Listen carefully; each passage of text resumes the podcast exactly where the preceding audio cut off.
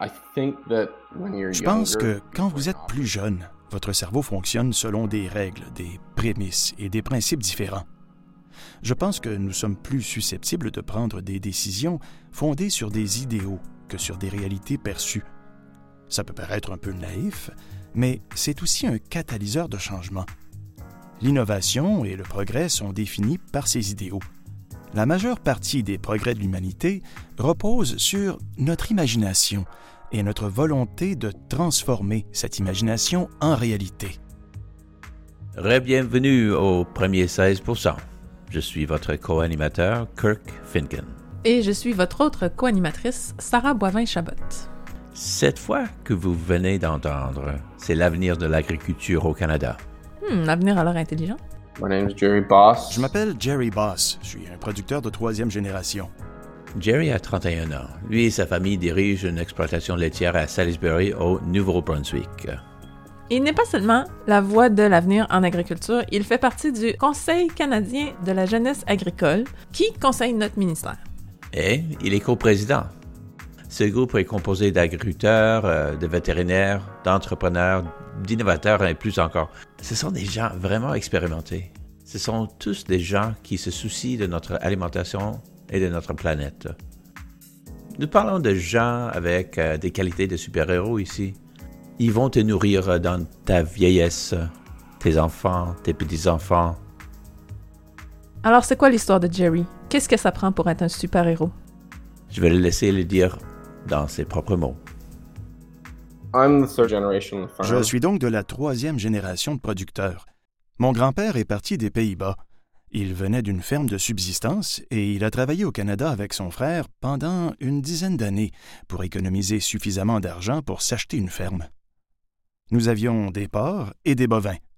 C'est le système dans lequel j'ai grandi. Malheureusement, quand j'avais 12 ans, l'ESB, ou maladie de la vache folle, comme on dit, a frappé le Canada assez durement. Je crois que c'était en 2001, si je ne m'abuse. C'était la première fois que je faisais face à un effondrement du marché ou à un échec quelconque. On a vu la demande et le prix des bovins dégringoler. Il a donc fallu restructurer notre ferme. On s'est concentré davantage sur le porc. On a intensifié la production, rénové certaines de nos étables et installé les porcs dans ces étables. En 2005, à 16 ans, une autre crise a touché la ferme. Notre abattoir local a été vendu à une grande société. Cette entreprise exploitait l'usine avec la promesse ou dans l'idée qu'elle continuerait de fonctionner comme si de rien n'était. Cet arrangement n'a pas duré très longtemps. Je crois que c'était en 2006. On nous a demandé d'expédier nos porcs hors de la province à nos frais. Au départ, c'était en Nouvelle-Écosse, puis en Ontario. Nos coûts de transport ont plus que quadruplé. Essentiellement, sur une courte période, une activité qui nous faisait vivre convenablement, a été complètement chamboulée. Ouais, je vois. C'est une histoire qu'on a vu se dérouler partout au Canada dans les 30 dernières années. Oui, les familles agricoles sont intelligentes et coriaces. Et depuis 30 ans, elles ont dû devenir encore plus intelligentes et plus résistantes. C'est pour ça que je parle en termes de super-héros. Mon père a fait preuve de beaucoup de résilience et de détermination il s'est tourné à nouveau vers les bovins. Il a constitué un troupeau de naissage vache-veau et a commencé à élever des veaux ainsi que des veaux provenant de fermes laitières. Mais finalement, une occasion s'est présentée. Il a acheté la quincaillerie avec ses deux frères et un autre partenaire. Alors, Sarah, c'est le point tournant de l'histoire où on pourrait penser qu'il jette l'éponge. Hein? Cette famille déménage en ville, n'est-ce pas? Mais non. Ah non? C'est quoi la suite?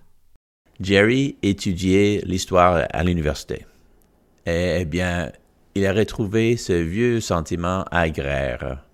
Il a laissé tomber l'histoire pour passer à un diplôme en gestion agricole. Et puis, il a reçu un appel de son père. Son père veut redémarrer la ferme. Et qu'a dit Jerry?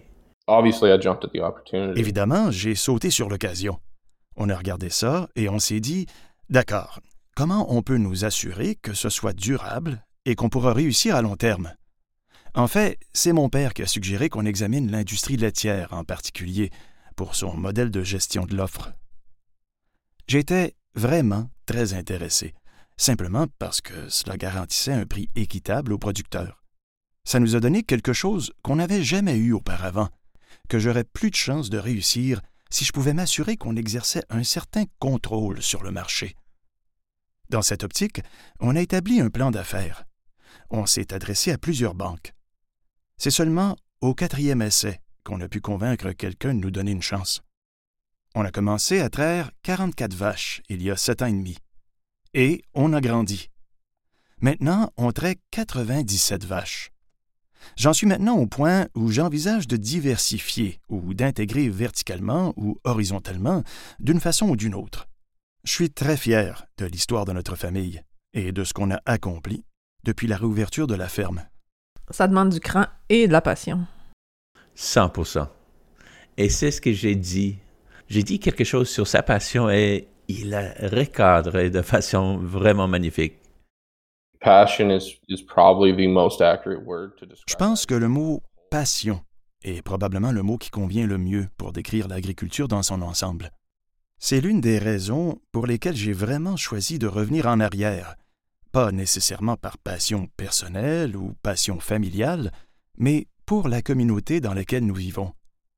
Et cela ne s'applique pas seulement aux producteurs primaires, mais aussi à l'ensemble de la chaîne. Ma femme, qui travaille à l'extérieur dans le magasin de la coopérative locale, qui vend des semences et des engrais, mon vétérinaire, des gens comme vous au gouvernement qui aident à établir des liens entre les consommateurs et les producteurs, tous les membres de cette communauté sont passionnés. On vit pour l'agriculture, et c'est la base de toute notre existence moderne. C'est difficile de ne pas tomber amoureux de l'agriculture. Ça fait presque 15 ans que je travaille avec les agriculteurs et j'ai toujours eu énormément de respect pour eux. Je comprends pourquoi tu les appelles des super-héros. C'est clair qu'il faut trouver des moyens pour que des producteurs passionnés comme Jerry et les autres du conseil se retrouvent à la grande table. C'est là que les décisions sur leur avenir sont prises. Le conseil est un des moyens possibles. Je voulais parler à la ministre Marie-Claude Bibeau à ce sujet-là. C'est elle qui a demandé la création du Conseil canadien de la jeunesse agricole. Donc, bonjour, Madame Bibeau. Bonjour. Quelle a été votre motivation pour créer le Conseil des jeunes? On voulait parler de l'avenir du secteur de l'agriculture et toutes les réunions auxquelles j'assistais se faisaient en majorité avec des hommes d'expérience. Alors, je me suis dit rapidement, non, il faut avoir plus de femmes autour de la table, mais il faut aussi avoir plus de jeunes. On parle d'avenir et peut-être qu'ils voient l'avenir d'une façon différente. J'ai jamais eu aucun doute sur les bonnes intentions de, tous les membres des différents comités, mais en même temps, de faire le mieux pour nos enfants, c'est pas comme de les écouter et de vraiment leur laisser euh, une place à la table des décisions. Pourquoi est-il important que les jeunes influencent davantage le secteur agricole? L'avenir leur appartient. Donc, je pense que c'est tout à fait légitime qu'ils participent à la discussion et aux décisions qui vont avoir un impact sur eux. Et on remarque qu'ils ont une vision différente, ils ont des priorités différentes. Ne serait-ce que de parler d'agriculture durable, ben, ils ne parleront pas seulement d'économie, ils vont parler d'environnement et euh, des aspects sociaux, entre autres la santé mentale, qui est un élément qui leur tient à cœur et dont ils veulent parler et pour lesquels ils veulent trouver des solutions. Que pouvons-nous nous attendre à voir dans les mois à venir pour le Conseil des jeunes? Ben, je veux vraiment que ce soit eux qui orientent nos discussions. Alors, je peux vous dire qu'à la première rencontre, ils ont démontré beaucoup d'intérêt pour toute la question de la diffusion de l'information. Entre autres, la confiance du public envers notre agriculture canadienne, mais aussi le partage des bonnes pratiques euh, durables en agriculture. Alors, euh, tout de suite, ça nous a amené à préparer une deuxième rencontre où est-ce qu'on va les mettre à contribution dans l'élaboration d'un des volets de la politique, de la politique alimentaire, qui vise directement la sensibilisation du public face au secteur agricole. On a été à cette rencontre et il y avait beaucoup d'énergie dans la salle. Jerry et les membres du conseil vont discuter de leur propre avenir. D'après Jerry, qu'est-ce qu'on doit faire pour assurer un avenir sain à l'agriculture? C'est certain. Lui, il le voit à long terme. L'agriculture est une entreprise de longue haleine. vous n'investissez pas pour 5 ans, vous investissez pour 15 ans ou plus. Il faut élaborer une politique en conséquence pour l'avenir. On ne peut pas prendre de décision sans voir les choses sous cet angle et s'attendre à une continuité ou à un succès à long terme. La majeure partie des progrès de l'humanité repose sur notre imagination et notre volonté de transformer cette imagination en réalité. Des gens comme Mahatma Gandhi, Martin Luther King, Nelson Mandela et beaucoup d'autres de ces gens qui changent le monde simplement en rêvant de quelque chose de mieux et en poursuivant ce rêve jusqu'à sa conclusion, ou même en exigeant que ce changement soit fait. Alors il faut être un rêveur. Un rêveur qui se réveille et passe à l'action, oui. Si je regarde dans ma boule de cristal, à quoi va ressembler l'agriculture dans 10, 20 ou 30 ans, surtout à la lumière d'une catastrophe comme la COVID-19 et des changements de priorité qu'elle a entraînés? De façon générale, je pense qu'au pays, du moins, les gens d'aujourd'hui et probablement de demain voudront que leurs aliments soient produits plus près de chez eux et de façon plus durable sur le plan environnemental et éthique. Et enfin, économiquement viable. Le dernier élément de la viabilité économique concerne les consommateurs, pas seulement les producteurs. Oui, mais comment y parvenir? Je m'attends à ce que les exploitations agricoles diversifient leurs activités ou cherchent à établir des partenariats dans des secteurs agricoles complémentaires ou dans des secteurs comme euh, le secteur de l'énergie ou la gestion des déchets, par exemple. À mon avis, il est tout à fait logique qu'un producteur laitier comme moi veuille travailler avec le céréalier ou le maraîcher pour que les uns et les autres soient plus rentables de façon synergique. Sur le plan technologique, nous sommes l'une des plus grandes sources potentielles d'énergie renouvelable, comme l'énergie solaire et l'énergie éolienne.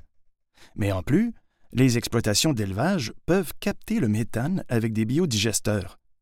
Ce sont trois sources d'énergie durables qui vont aider les exploitations agricoles à devenir plus durables, mais aussi plus viables sur le plan économique. D'où il vient?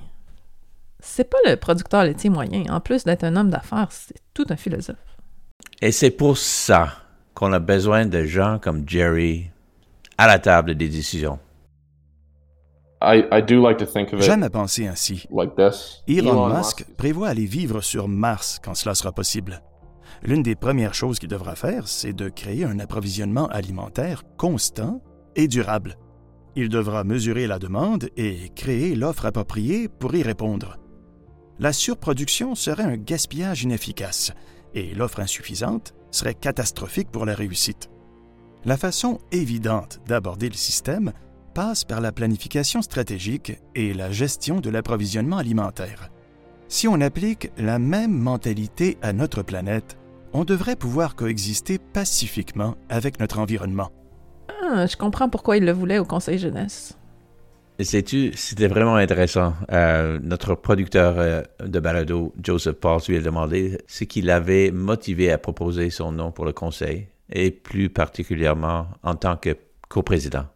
J'ai proposé ma candidature à la coprésidence parce que je crois honnêtement que toutes les subtilités dont on a parlé, toutes les nécessités d'un système agricole efficace dépendent des agriculteurs. Je suis un producteur primaire et si la politique ne fonctionne pas pour moi ou pour des gens comme moi qui produisent des aliments tous les jours, alors le système ne fonctionne pas du tout. On a besoin de plus de gens comme Jerry. Et ils sont parmi nous. Nous devons les attirer dans le secteur agricole et Jerry a également un argument convaincant pour cela aussi. L'une des clés de l'avenir de l'agriculture, eh bien, c'est d'attirer de nouveaux producteurs. Si vous regardez la démographie des producteurs agricoles d'aujourd'hui, beaucoup d'entre eux sont dans la cinquantaine ou la soixantaine. Certains vont avoir des successeurs, d'autres non. Nous en sommes déjà au point où environ 200 personnes sont nourries par un seul producteur. Par conséquent, en attirant de nouveaux producteurs pour avoir le plus grand nombre possible de producteurs, on crée de la résilience et on apporte de la sécurité dans le système. Mais ça va aussi stimuler l'innovation le changement et l'évolution de nos pratiques. Parce qu'il y a maintenant des gens de l'extérieur qui ont un point de vue complètement différent du mien.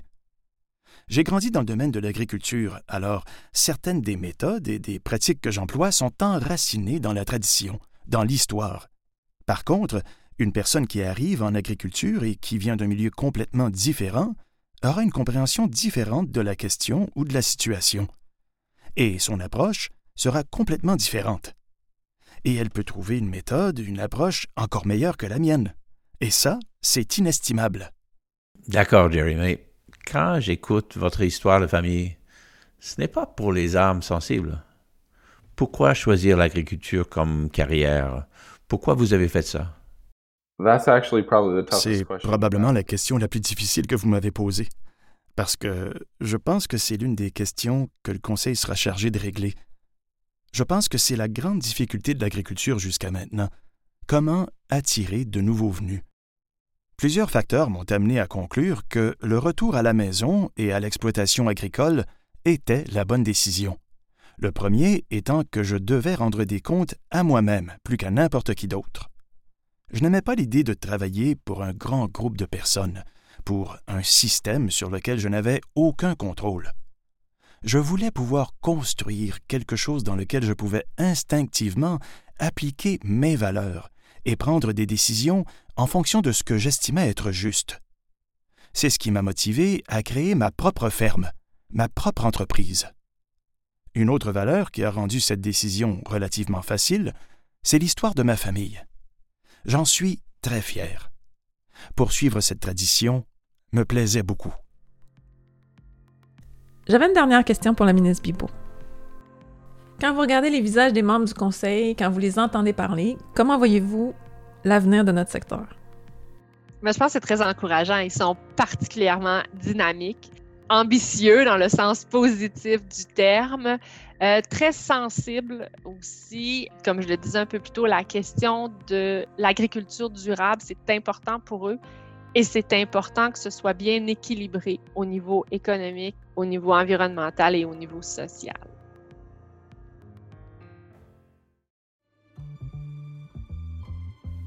Oui, c'est très promoteur. Savais-tu qu'il y avait 800 euh, candidats pour siéger au Conseil euh, jeunesse? Alors, cette prochaine génération, nous parlons d'une génération de personnes totalement engagées dans les questions de l'agriculture et de l'alimentation. D'ailleurs, on va continuer à suivre le Conseil jeunesse. On va inviter d'autres membres dans différents épisodes. Et tu sais ce qui est promoteur aussi? Nos prochains épisodes nous parlerons euh, de la réduction du gaspillage alimentaire et des femmes leaders dans notre secteur. On a reçu des suggestions et des commentaires intéressants. Si vous avez envie de participer à la conversation, écrivez-nous ou utilisez le mot-clé les premiers 16 sur les réseaux sociaux. Et d'ici là, vous savez quoi faire? Bien sûr, explorer.